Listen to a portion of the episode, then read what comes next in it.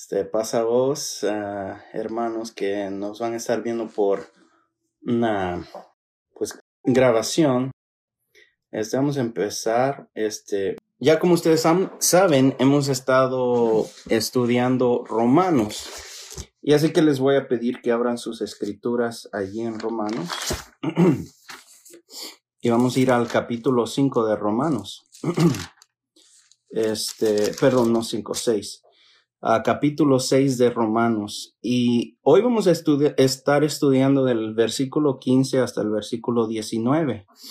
Y la verdad, mis hermanos, es que mientras estaba estudiando estos versículos, pues uh, sentía algo muy bello, ¿verdad? Cuando la palabra uh, nos habla a nuestras vidas y, y espero que, que nos hable a todos el día de hoy.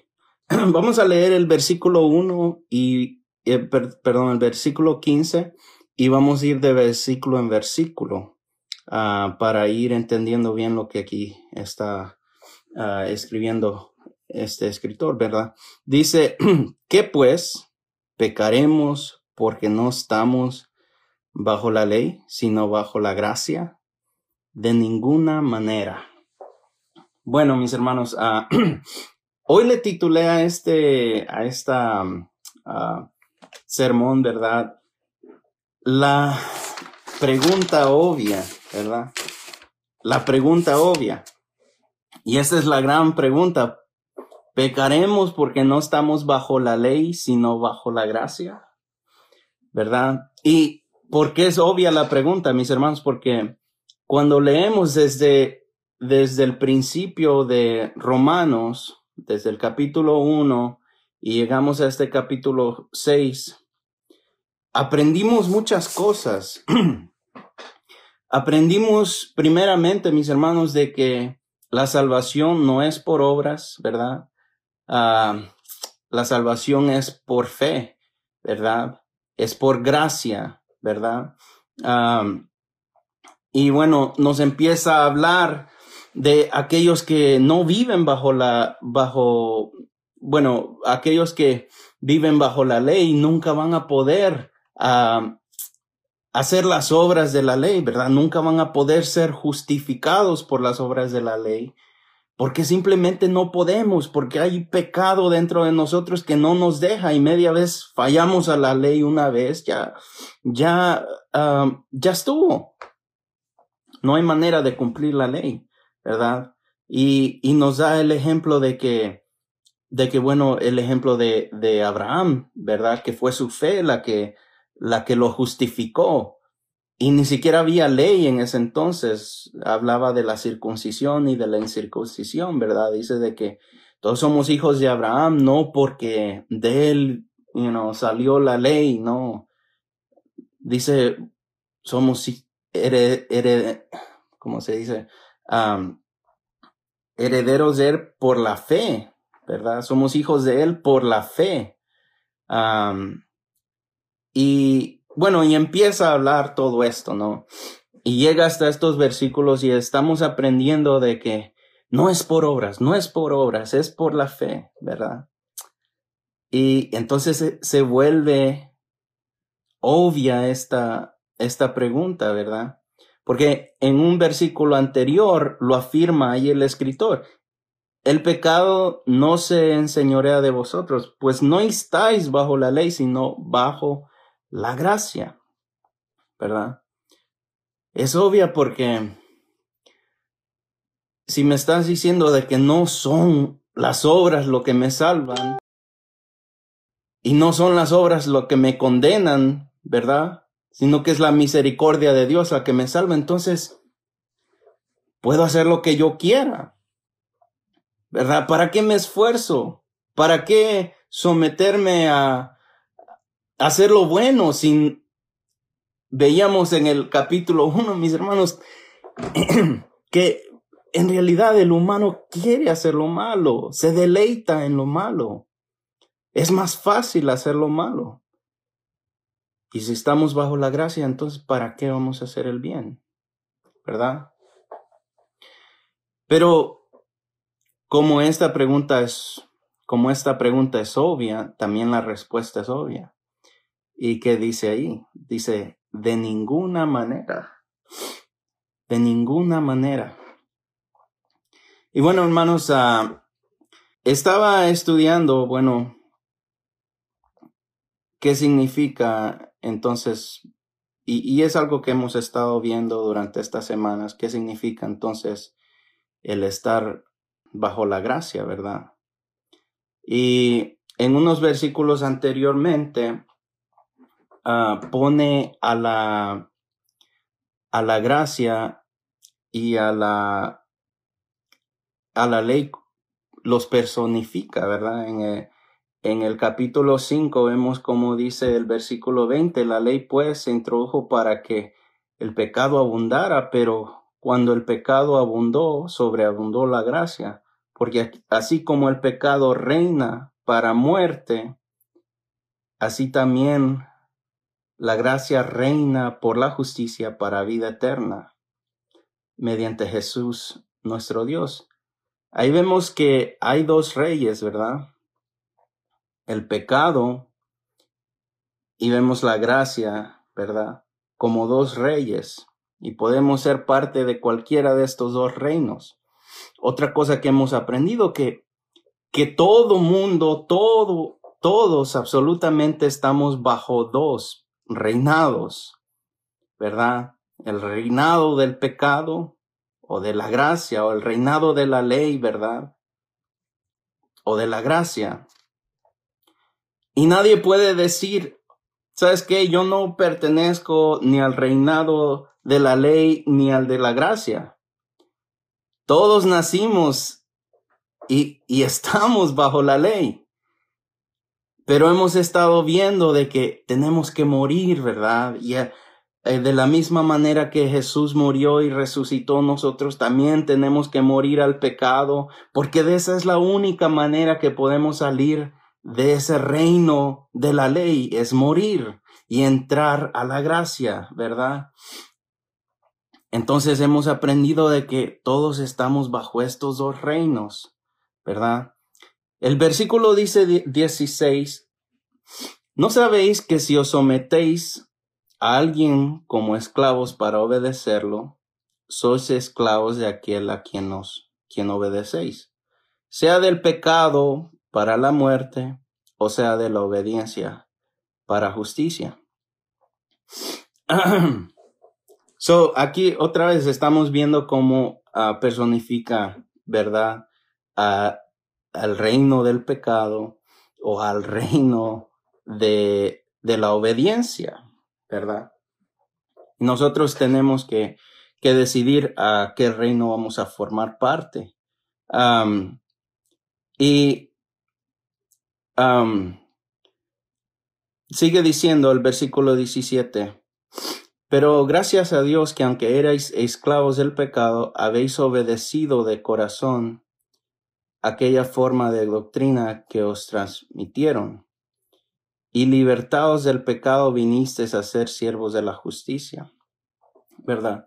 Ok, so, este, bueno, algo que, que quisiera tocar aquí, mis hermanos, es que um, la razón por la que eh, él dice aquí, vamos a pecar si estamos bajo la gracia, dice, no, de ninguna manera, pero ¿por qué? Y la razón que él da es porque si nos sometemos, ponemos a dos reyes, que es el, el pecado, ¿verdad? Y aquí tenemos la justicia, ¿verdad? Y si decimos, bueno, ahora ya no estoy bajo el reino del pecado, ahora estoy bajo la justicia de Dios, bajo la gracia. Pero yo digo, ¿sabes qué? Bueno, si no tengo si estoy bajo la gracia y no importa si peco, bueno, entonces voy a regresar acá y voy a continuar pecando. Entonces eso lo que significa es que nunca en realidad dejamos este reino. Es que continuamos viviendo bajo el reino del pecado, porque seguimos obedeciendo los mandatos de ese reino.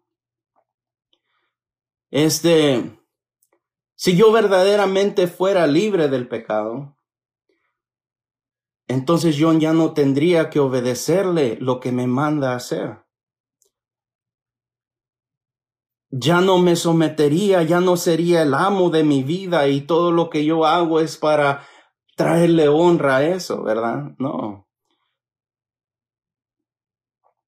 ¿No sabéis que si os sometéis a alguien como esclavos para obedecerlos, sois esclavos de aquel a quien obedecéis? Entonces seríamos, si decimos que somos libres y volvemos al pecado, volvemos a enclavizarnos nosotros mismos a, a ese reino, ¿verdad?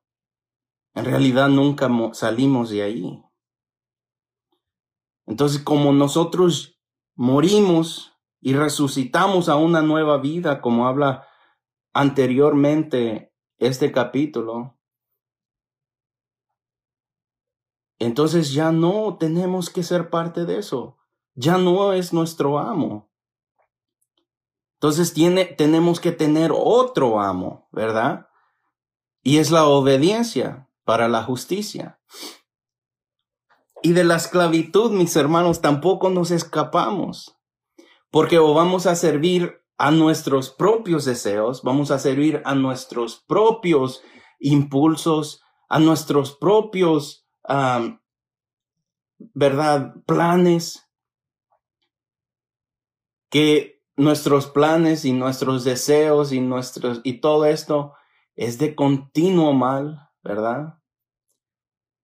o vamos a someternos a la justicia de Dios, que es completamente diferente. Y mis hermanos, y no basta solamente el decir que somos, que formamos parte de un reino de justicia o de gracia, ¿verdad? No es solamente el decirlo, sino que Somos justificados por la fe, pero nuestra fe no puede estar muerta, porque una fe muerta, pues, es una fe sin obras, ¿verdad? Estaba yo muy triste hace dos semanas, hermanos, porque murió una persona que yo admiraba muchísimo. Ustedes ya saben que por un tiempo cuando yo entré a la universidad, yo Ah, batallaba mucho con muchas preguntas que, que, que yo me hacía porque tenía una, una clase de filosofía y tenía una clase de religión donde constantemente compañeros de la escuela y profesores hacían preguntas que nunca yo me había hecho y no tenía respuesta para, para poder responder a estas preguntas. Ah, preguntas acerca de nuestra existencia, de la existencia de Dios, ¿verdad? De por qué hay maldad en el mundo, por qué las cosas malas les pasan a los buenos, de por qué si hay un Dios tan bueno, entonces por qué hay tanta maldad. Y todas estas cosas yo me hacía muchas preguntas. Y había una persona que, uh, quien me ayudó durante esos uh, momentos, un escritor conocido mundialmente, mis hermanos, y falleció hace más o menos un mes y medio.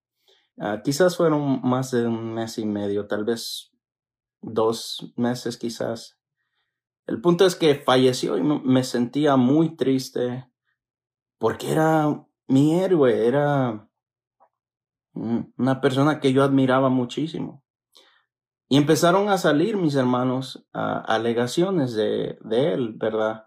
después de su muerte, alegaciones de que llevaba una doble vida.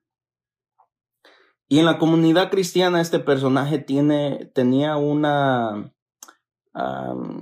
¿cómo se dice? una, ah, ¿cómo se dice?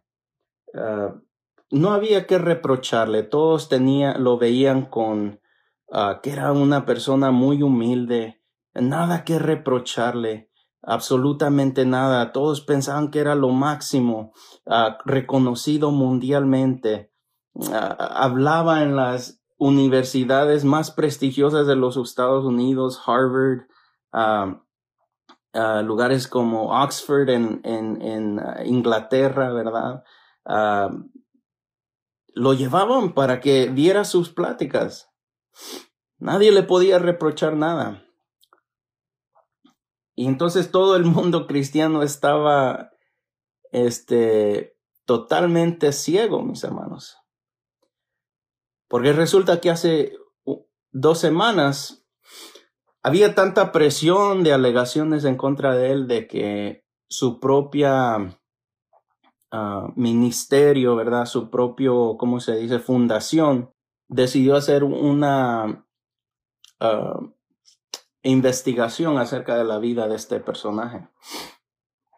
Y mis hermanos, yo no estaría hablando de esto si no fuera algo público. Apenas salió hace dos semanas.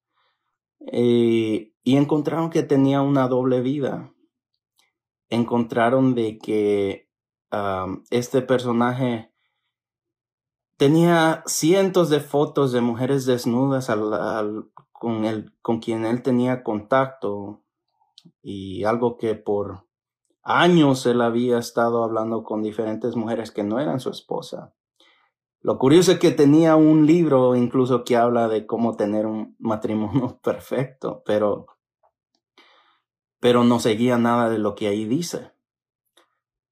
Este, y bueno, tenía negocios donde él iba y visitaba con mujeres y bueno, les ofrecía dinero, usaba el dinero de la fundación para, para hacer todo eso comprarles regalos, comprarles lugares donde vivir, les, incluso hasta les daba un salario mensual. Y nadie lo cuestionaba, mis hermanos, porque el Señor tenía una buena reputación. Pero yo me sentía terrible, mis hermanos. Porque aunque uno no quiera, cuando uno admira a alguien, le duele mucho cuando sale que no era de esa manera. Y yo le llamé a mi amigo y le dije, oye, sabes, porque él también era un gran seguidor de él, le dije, ¿escuchaste lo que le pasó a... Y dijo, escuché algo, pero sabes, este David le falló a Dios y Dios lo perdonó. Y, y y ahí hay una gran diferencia, mis hermanos. Porque creo que esto es lo que significa vivir como esclavo del pecado. Porque si ustedes se acuerdan, cuando David ve a aquella mujer y trama cómo, cómo estar con ella y trama cómo deshacerse del marido de ella, después de que Dios lo confronta, él se arrepiente y sabe que, que pues Dios lo encubrió y se arrepiente y pide perdón. Y, y si uno ve los salmos, hermanos, ve cómo el sufrimiento de David era terrible porque él anhelaba mucho la presencia de Dios y sabía que la presencia de Dios ya no, él ya no sentía la presencia de Dios. ¿verdad? Entonces, era un verdadero arrepentimiento. Una persona que está esclavizada, mis hermanas, al pecado. Si ustedes van allí mismo en Romanos, mis hermanos, porque en el, en el, en el ah, capítulo 1, acuérdense que esto todo lleva una línea. Y en el capítulo 1 habla de esto, de, de aquellos que viven esclavizados al pecado. Ah, van al versículo, uh, capítulo 1, versículo 28. Bueno, vamos a ir desde el, desde el 26. Por eso dice Dios los entregó a pasiones vergonzosas, pues aún sus mujeres cambiaron las relaciones naturales por las que van contra la naturaleza, del mismo modo también los hombres dejaron las relaciones naturales con las mujeres, se, encendieron en sus lascivias unos con otros, cometiendo hechos vergonzosos, hombres con hombres, y recibiendo en sí mismo la retribución debida a su extravío. Como ellos no quisieron tener en cuenta a Dios, versículo 28, Dios los entregó a su mente depravada, ¿verdad? Conociendo a Dios y aquellos que viven esclavizados al pecado, y por eso traje a mis hermanos, porque él conocía de Dios. Pero conociendo a Dios no quería honrar a Dios. Entonces dice que Dios los entrega a sus deseos depravados. Dice para hacer cosas que no deben. Entonces, atestados de toda injusticia, fornicación, perversidad, avaricia, maldad, llenos de envidia, homicidios, contiendas, engaños, perversidades son murmuradores, calumniadores, enemigos de Dios, injuriosos, soberbios, vanidosos, inventores del mal, desobedientes a los padres, necios, desleales sin afecto natural, implacables sin misericordia. Esos, aunque conocen el juicio de Dios, que los que practican tales cosas son dignos de muerte, no solo les hacen, no solo las hacen, sino que también se complacen con los que las practican. Esos son aquellos que, que están, mis hermanos, esclavizados al pecado. Hacen todas estas cosas, no tienen misericordia. Y, y eso es algo que me dolió mucho ver cómo destruyó tantas vidas de, de mujeres, tantos matrimonios. Y, y no, no paró. Una semana antes de morir, incluso recibió fotos de una de sus amantes, ¿verdad? Entonces no hubo arrepentimiento, ¿verdad? Y aquel que vive esclavizado no solo se goza en el, en el pecado, pero se deleita con los que hacen pecado, ¿verdad? Pero ahora, mis hermanos, dice, regresamos otra vez al capítulo 6 de Romanos, dice, pero gracias a Dios que aunque erais esclavos del pecado, habéis obedecidos de corazón aquella forma de doctrina que os transmitieron. Y libertados del pecado vinisteis a ser siervos de la justicia. Bueno, eso somos nosotros, mis hermanos, ¿verdad? Todos nacimos amando el pecado, pero Dios en su gran misericordia nos saca de ahí y nos trae una vida ya no servimos al pecado y servimos a la justicia de Dios, que es algo bello, ¿verdad? Es algo bello, algo que se disfruta. Y, y algo que quisiera aclarar también, mis hermanos, no quiero decir que al, al venir y formar parte de este reino de gracia, este reino de la justicia de Dios, no significa que nunca vamos a pecar, ¿verdad? Porque en ese caso nunca, no necesitaríamos de Dios, ¿verdad? No necesitaríamos de Jesucristo. Vamos a pecar, vamos a pecar porque somos humanos y quieras o no, nuestra carne busca el continuo mal.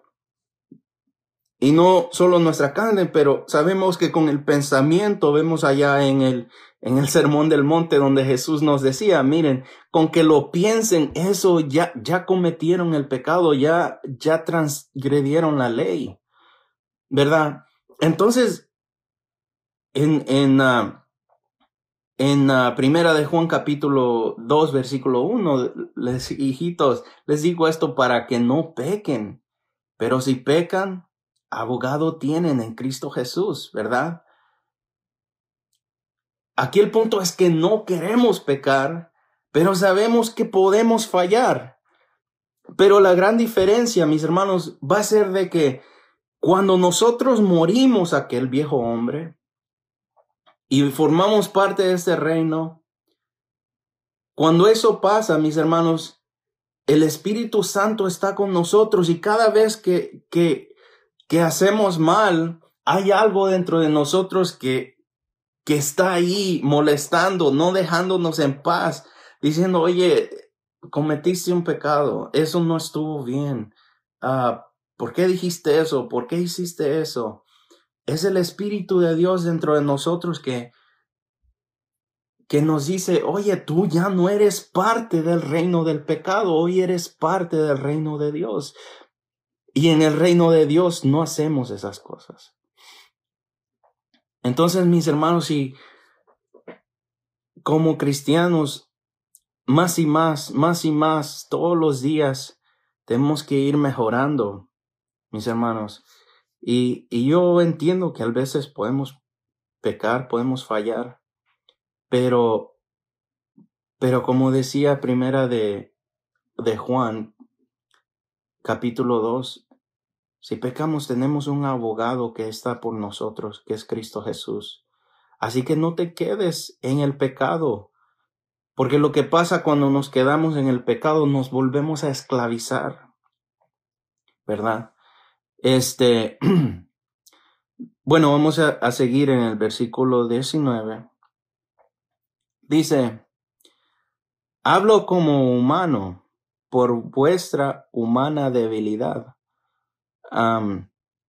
como para iniquidad presentáis vuestros miembros para servir a la impureza y a la iniquidad. Así ahora, para santificación, presentad vuestros miembros para servir a la justicia. Bueno, aquí vuelve a, a tomar bueno, casi lo mismo que venimos diciendo. sabemos que somos, tenemos debilidades, ¿verdad? así como para iniquidad presentasteis vuestros miembros para servir a la impureza. En otro tiempo, mis hermanos, ¿verdad? Antes de conocer a Dios, antes que el Espíritu Santo morara en nosotros. Y yo no sé, puede ser que todavía lo sigamos haciendo porque sabemos que el ir a la iglesia, el incluso el conocer toda la Biblia, ya veíamos como para Ravi el, el ser tener mucho conocimiento no sirvió de nada. Este podemos usar las todos nuestros ah, ¿cómo se dice la palabra? todo a nuestro alrededor para hacer el mal. Todo lo que tenemos para hacer el mal. Nuestra casa, nuestro tiempo, nuestro carro, nuestro dinero, nuestras manos, nuestros cuerpos, lo podemos dedicar para hacer las obras del pecado. Oh, mis hermanos, si verdaderamente somos hijos de Dios, si verdaderamente decimos ser parte de este reino de Dios, entonces vamos a poder todo, ¿verdad? Todos nuestros miembros, todo lo que es de nosotros, lo vamos a traer para servir a la, dice, ahora para santificación presentad vuestros miembros para servir a la justicia.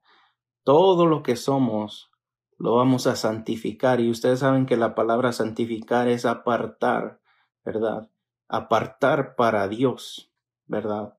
Así que todo nuestro tiempo, todo nuestro dinero, todo nuestro hogar, mis hermanos, nuestras casas, las ponemos, los podemos poner para la obra de Dios, para que se haga la justicia de Dios, para alcanzar a otros a este reino de Dios, ¿verdad? Entonces, mis hermanos, ah, es muy obvia. Vamos a, a regresar otra vez a esta pregunta obvia, ¿verdad? ¿Pecaremos porque estamos, porque ya no estamos bajo la ley, sino bajo la gracia? Claro que no, mis hermanos. Este, ya somos parte de un nuevo reino, ¿verdad? Ya no podemos regresar a aquel reino del pecado. Y si lo hemos hecho, mis hermanos, vamos a pedirle perdón a Dios y, y vamos a buscar nuevamente, ¿verdad?, ese, ese reino de justicia. Así que, bueno, mis hermanos, esta es la, el sermón de hoy, este, y quisiera cerrar este tiempo con una oración. y otra vez, mis hermanos, si alguien aquí está batallando con el volver al pecado, que yo sé que todos de vez en cuando, mis hermanos, caemos en el pecado, pero tenemos que levantarnos. Así que vamos a hacer una oración y en esta oración le vamos a pedir al Señor que nos ayude si estamos en pecado, ¿verdad? Que nos ayude a, restaurarnos. Bendito Padre Celestial, donde quiera que nos estén viendo esta transmisión, Señor. a todos los que hemos escuchado estas palabras tuyas, Padre. Ayúdanos, Señor, a salir de, de aquel reino, aquel reino de pecado, Padre. Ayúdanos, Señor, a dejar la esclavitud del pecado, Padre. Hoy vivimos bajo tu gracia, Señor. Y Padre, nos has mandado a buscar la justicia, ayudar al que no tiene fuerzas, Padre, al que está siendo oprimido, Padre, a predicar la verdad, Padre eterno. A vivir vidas dignas, Señor, de ti, vidas que te traigan gloria, Padre eterno, a poner todos nuestros recursos a tus pies, Padre eterno, todo nuestro dinero, todo nuestro tiempo, nuestras casas, nuestras posesiones, Padre, todo lo que es de nosotros, Ayúdanos a cada día, Señor, a entregarlo más y más a ti, Señor. A que tú seas el amo de nuestra vida. A que cuando digamos Señor, Señor, Padre, verdaderamente lo digamos como que si tú eres nuestro rey, tú eres nuestro amo, tú nos mandas y nosotros hacemos. Tú dices algo y nosotros obedecemos porque sabemos que es por fe, Padre. Y la fe nos lleva a obrar y nos lleva a creerte y a hacer lo que tú dices, Padre.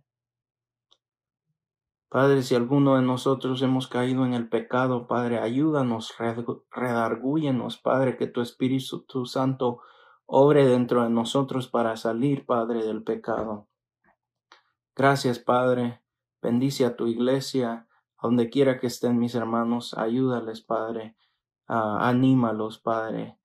Y y pronto yo sé que pronto vamos a congregarnos una vez más para exaltar tu nombre y, pasar un tiempo bello, Padre. Gracias. En el nombre de Jesucristo. Amén.